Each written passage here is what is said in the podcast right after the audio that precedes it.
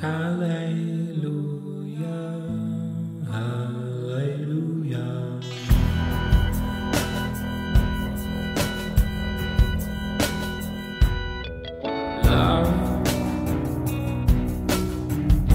Hey, ¿qué onda amigos? ¿Cómo están? Qué gusto poder estar con ustedes en esta cuarta parte de Cartas a Sansón aquí en Polos Abstractos. Les tengo que confesar que el episodio pasado, es decir, la parte 3 de esta serie, la grabé hace mucho tiempo, quizá hace dos meses más o menos, y no la había podido editar, entonces me tardé mucho. Fue, fue, fueron esos, esos días en los cuales pues tardé bastante entre la segunda parte y la tercera parte. Entonces, este, pues he estado muy, he estado muy ocupado, no sé, después de, la, de esa tercera parte en la cual dije que tenía mucho tiempo, uh, pues empecé a, darle con más, como que en nuestra iglesia encontramos bien la ruta de, cómo empezar a hacer, pues, transmisiones en vivo, este, en el caso de, de la iglesia de, que pastorea mi papá, en la cual también colaboro, uh, pues ahí no fue tanto el libre acceso a la tecnología, sino que ahí es todo por grupos pequeños, grupos en casa, mejor dicho. O sea, los únicos que salimos somos algunos líderes, mis papás y yo, que salimos a visitar. Entonces tenemos pues reuniones muy seguido y este, entonces como que encont encontramos la, la, la ruta de, de, trabajo para esta temporada y bueno, me, me ocupé mucho y cada día tenía una ocupación, o sea, cada día era como el lunes de, de discipulado, bueno, está haciendo, ¿no? Todavía estamos en cuarentena, es lunes de, de, lunes de, lunes de discipulado, martes de adoración, miércoles de enseñanza para líderes, entonces cada día estaba ocupado y este, se los comento como una disculpa de, de por qué me ausenté mucho entre las entre la parte número 2 y la parte número 3, pero bueno, vuelvo constantemente con este ritmo que definitivamente es muy difícil ser perseverante en este tiempo respecto a podcast. Y bueno, quiero, quiero confesar honestamente, ya, ya siendo más honestos, no es solo ocupaciones, es también que de repente me empezó a pesar, ¿saben? O sea, me empezó a, empezó a ser más como un trabajo el, grabar, entonces e, ese, esa sensación para mí fue como un indicador de, oh, ya no lo estoy disfrutando como antes, ¿no? Porque antes sí era un asunto de, oh, me encanta ponerme un micrófono y hablar y contar mis ideas y lo disfruto mucho, hasta me divierto, ¿no?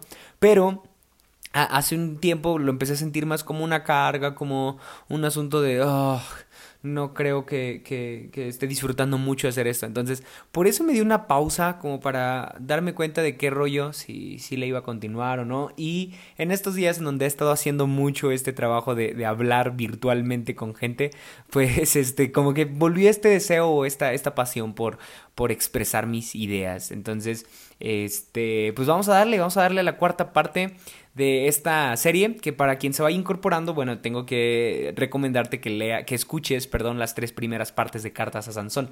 Consiste, en resumen, en una serie en la cual hablo de semejanzas y diferencias entre Sansón, este hombre famoso que, que que todos hemos escuchado de él en algún momento de, de, nuestras vidas. Es un hombre fuerte que ama a una mujer llamada Dalila y su fuerza está en su cabello y bueno, después es traicionado y todo. Entonces yo hablo de las semejanzas entre él y Jesús. Este, en, la, en, la, en la parte número 3, en la parte pasada, en el episodio anterior hablé de nuestras, nuestras semejanzas como seres humanos con Dalila. Entonces, pues ha estado interesante. Al final de cada episodio dedico un texto a un poco, ¿cómo decirlo? Un poco romántico, sincero, vulnerable, no sé cómo hacia Jesús desde una perspectiva de, la relación de Dalila y Sansón. Entonces, pues espero que disfruten este episodio amigos, así que los dejo con la cuarta parte de Cartas de Cartas a Sansón aquí en Polos Abstractos.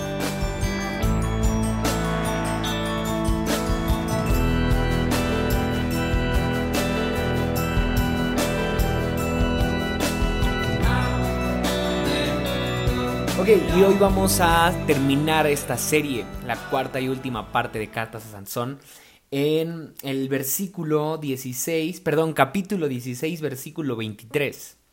Um, bueno, vamos, vamos a leer desde, desde el versículo 21, porque ahí es como el, el, final de la historia de Sansón y Dalila.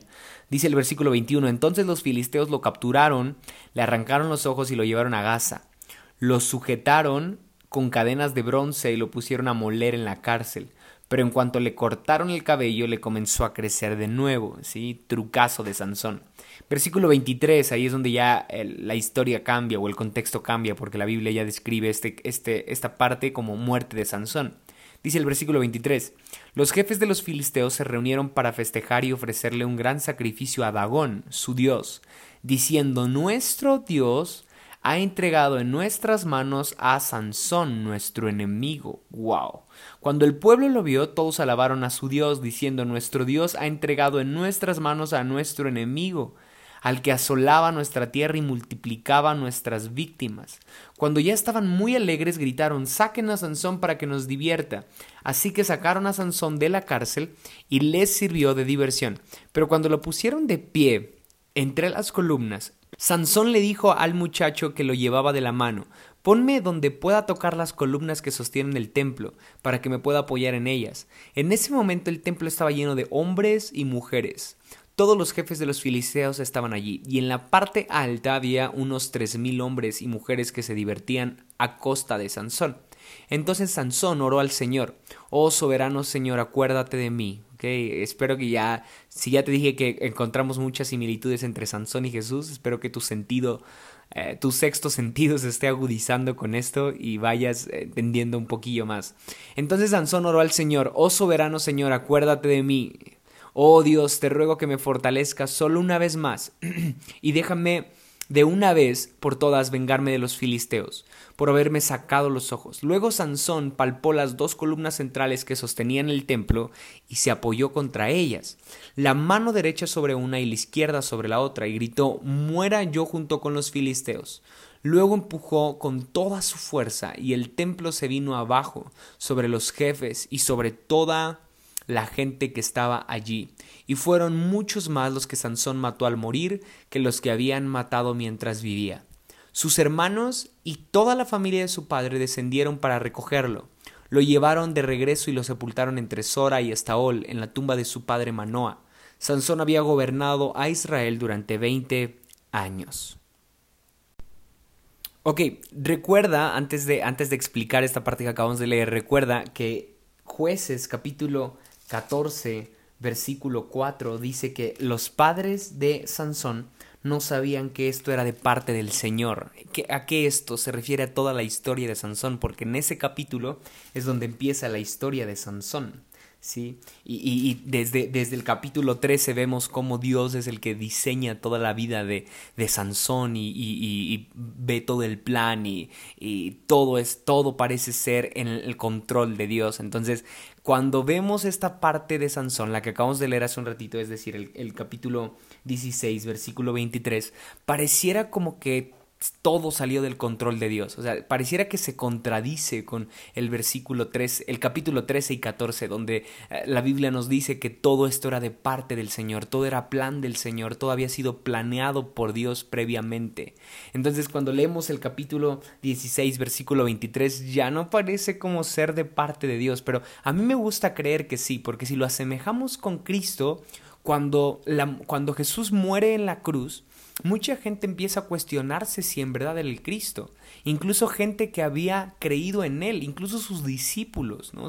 en, tiempo después, cuando Jesús ya había resucitado y había rumores en Jerusalén acerca de la resurrección de Jesús, había unas personas en, camino a Emaús, dice la Biblia, que ellos iban dudando de si en verdad era el Cristo, ¿no? Y Jesús se aparece y ellos le dicen, es que teníamos la esperanza de que este hombre nos salvara, ¿no? Entonces, gente empieza a dudar de que Él era el Cristo, de que Él era el Salvador, porque las cosas no terminaron como ellos pensaban que debían terminar.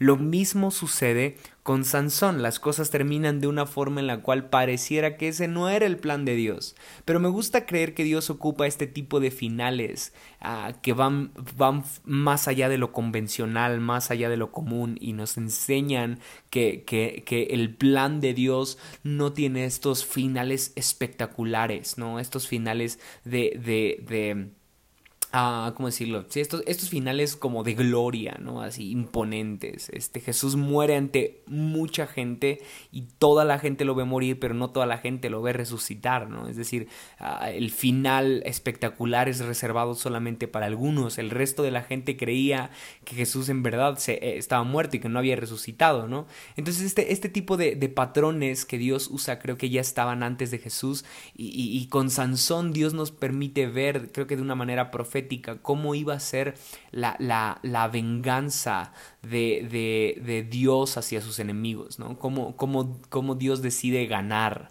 de una forma tan extraña, tan particular, cómo, cómo Dios decide obtener la victoria, ¿no? En, en el capítulo que acabamos de leer, a partir del versículo 23, capítulo 16, la, muerte de Sansón nos anuncia mucho cómo será la muerte de Cristo, ¿no? Ah, para empezar, porque es alguien muriendo en, en, frente de sus enemigos, es alguien que está siendo burlado en frente de sus enemigos, o sea, lo mismo que Jesús, alguien que está siendo burlado y humillado en frente de sus enemigos. Ahora, si te das cuenta, el versículo 23 dice que los filisteos le ofrecen un sacrificio a Dagón, pues ellos piensan que su Dios es el que les ha entregado en sus manos a Sansón, nuestro enemigo, eso es lo que ellos dicen. Ahora, aseméjalo con cómo fue la muerte de Jesús. Si recuerdas, en realidad, religiosos, a fariseos y toda la gente que mata a Jesús o que promueve su muerte, son, son personas que creen que ellos son los que están como Mm, involucrados en el plan de Dios. Es decir, los filisteos en, en, la historia de Sansón, ellos dicen nuestro Dios, o sea, es, es, es como decir nuestro ego, ¿me entiendes? nuestra persona, nuestras habilidades, nuestra estrategia política, nuestro conocimiento, nuestra fuerza, o sea, nosotros estamos implícitos, pero no, en realidad era el plan de Dios, ¿no? Entonces, gente que, que, que acusa a Jesús, gente que promueve el juicio de Jesús, es como de nosotros tenemos que hacer todo lo posible por que Jesús muera, ¿no? Cuando en realidad era el plan de Dios, o sea, hicieron exactamente lo que, lo que Dios esperaba que hicieran. Ah, hicieron exactamente lo que, lo que Dios quería que hicieran. Bueno, no, no quería, pero sí era como, era, era su plan, ¿no? Era, era, era su intención, mostrarnos su amor de esa forma. Entonces, ah, no sé si estoy usando las palabras correctas, pero creo que ya aterricé bien la idea, ¿no? De, de esta semejanza en la muerte de Jesús y de cómo, cómo llega a ver la gente la muerte de, Sansón y es muy similar a la percepción que la gente tenía de la muerte de Jesús en su tiempo también, ¿no? Pero más adelante dice que, que mmm, la gente en el versículo 25, cuando ya estaban muy alegres, gritaron, saquen a Sansón para que nos divierta. ¿Sí? ¿A qué te recuerda eso? ¿Quién, quién, quién divertía a, los soldados romanos? ¿Sí? Jesús, ¿no? Eh, entonces eh, hay otra semejanza y para que, para que nos divierta. Así sacaron a Sansón de la cárcel y él les sirvió de diversión. Cuando lo pusieron de pie entre dos columnas, Sansón le dijo al muchacho que lo llevaba de la mano, ponme donde pueda tocar las dos columnas que sostienen el templo para que me pueda apoyar en ellas. ¿sí? Es decir, la muerte de Sansón ocurre entre dos columnas. Y, y, si te das cuenta, la muerte de Jesús también ocurre en medio de dos columnas, porque la cruz para nosotros los cristianos implica un fundamento de, eh, en, nuestra fe, ¿no? Algo, algo importante, un símbolo que implica el sacrificio, la muerte, la resurrección de Jesús. Entonces, cruz nos recuerda algo, es, es algo importante en nuestra fe. Y la muerte de Jesús ocurre también entre dos cruces.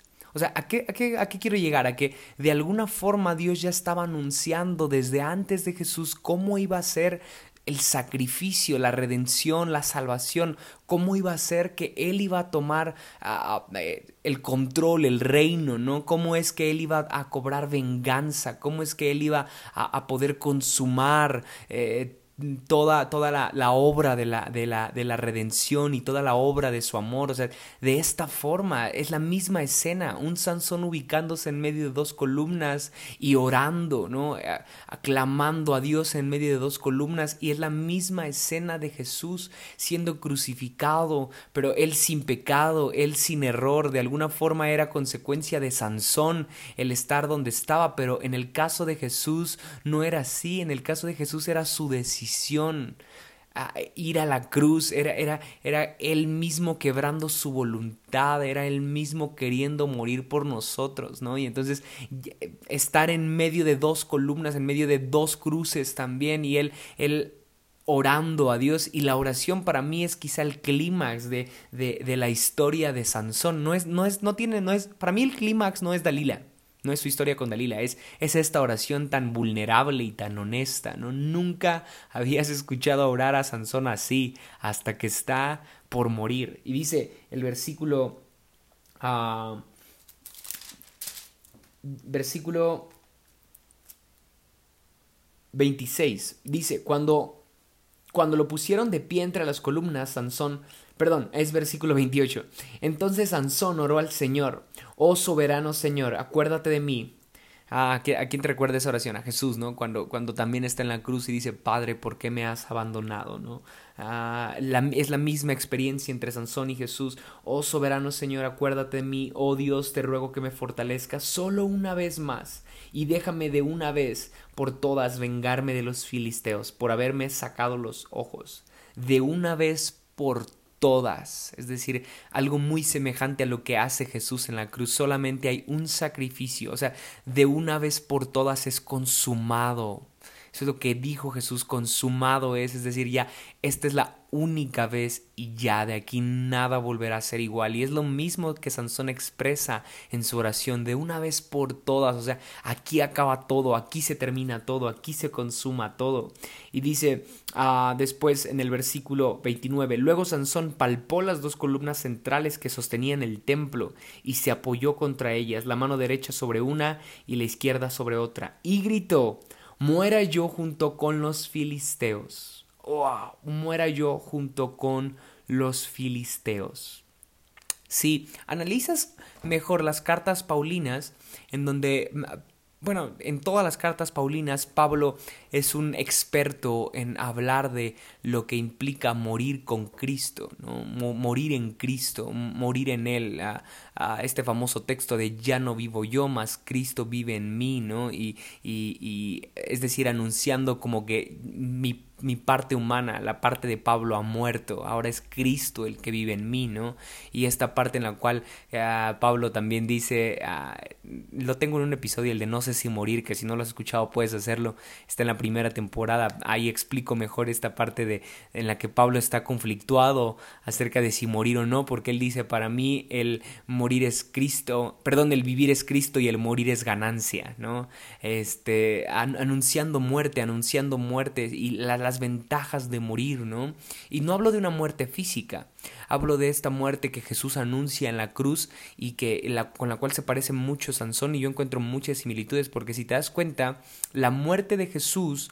Ah, al, nosotros creer, mejor dicho, en la muerte de Jesús, de inmediato algo en nosotros también muere, muere nuestra antigua naturaleza, muere nuestros, nuestros antiguos deseos y ahora lo que está en Cristo, nueva criatura es, empieza un nuevo comienzo, pero la muerte de Cristo, aunque, aunque nos genera paz porque Él muere por nosotros, Él muere en nuestro lugar, y, pero también la resurrección es el mismo proceso que sucede en nosotros, o sea, nada más es, una, es, un, es algo que nosotros tenemos que imitar. Ya no me refiero a una muerte de cruz, me refiero a una muerte a lo terrenal, a lo humano, a, a una vida consagrada. Morimos a nosotros mismos y empezamos a vivir como Él vive. Y eso es lo que Sansón está diciendo, muera yo junto con los filisteos. Todo estaba en el plan de Dios, dice jueces 14. Todo estaba en el plan de Dios.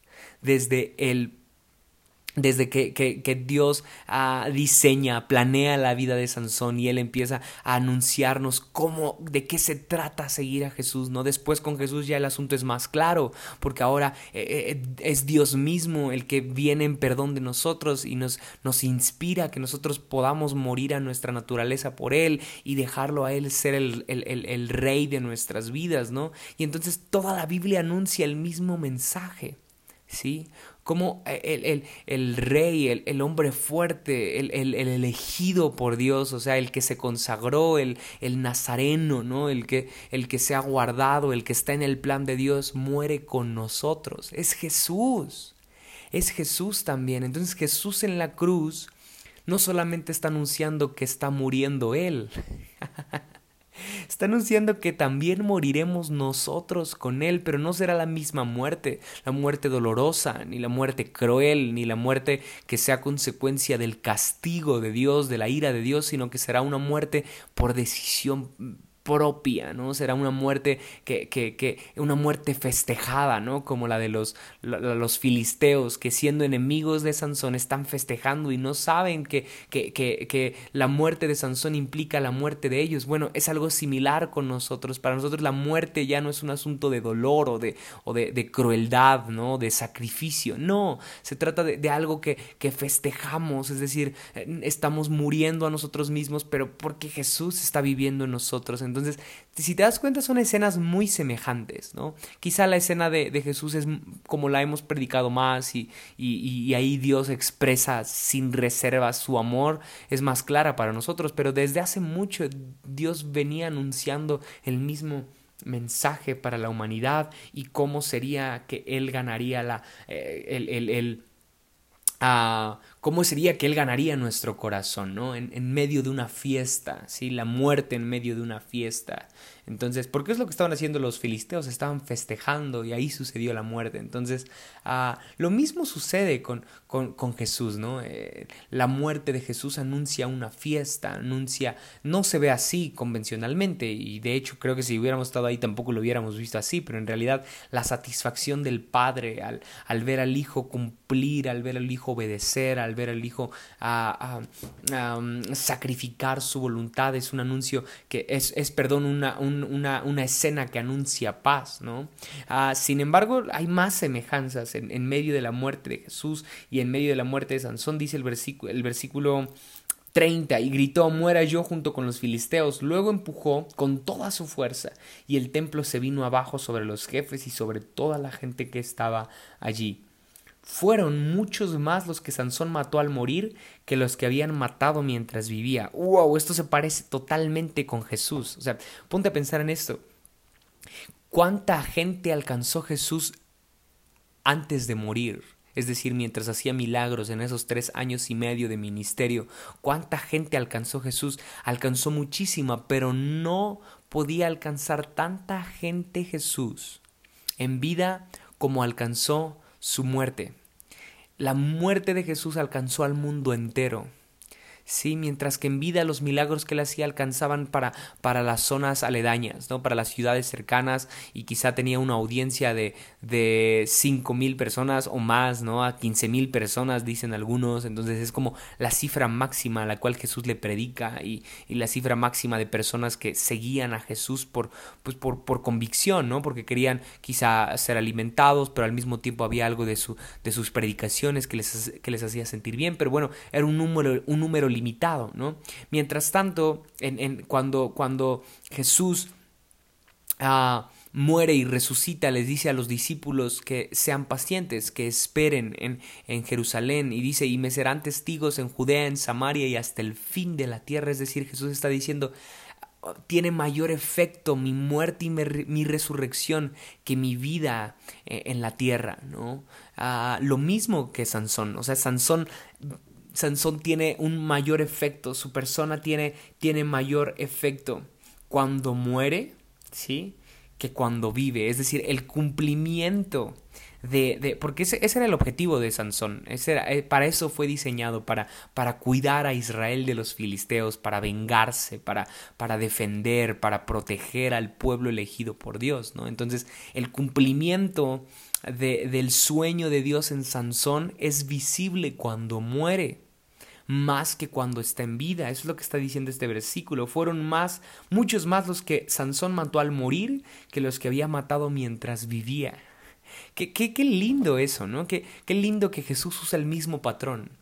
Que Jesús ah, puede, puede generar mayor arrepentimiento Ah, quiero, quiero asemejar el arrepentimiento con la muerte, ¿no? Con, con, cuando nosotros nos arrepentimos, creo que hay una parte de nuestro interior que, que muere, que se resiste a, seguir cometiendo pecado, que se resiste a seguir llevando la misma vida. O sea, eso es arrepentimiento, negarnos a nosotros mismos y, y, y, y morir a una parte interna, ¿no? Y entonces, qué, qué lindo que la muerte de Jesús genera arrepentimiento en otros, genera muerte en otros, más que con una predicación de confrontación, más que con una venganza ah, de guerra o con una venganza violenta. La muerte de Jesús genera más arrepentimiento que, que la fuerza de Jesús, ¿no? Que, que, un Jesús violento, que un Jesús agresivo, que muestre su poder, ¿no? Cuando Jesús está en la cruz, personas le gritan, sálvate a ti mismo, ¿no? Si eres el Hijo de Dios, como, como incitando a, Jesús a que,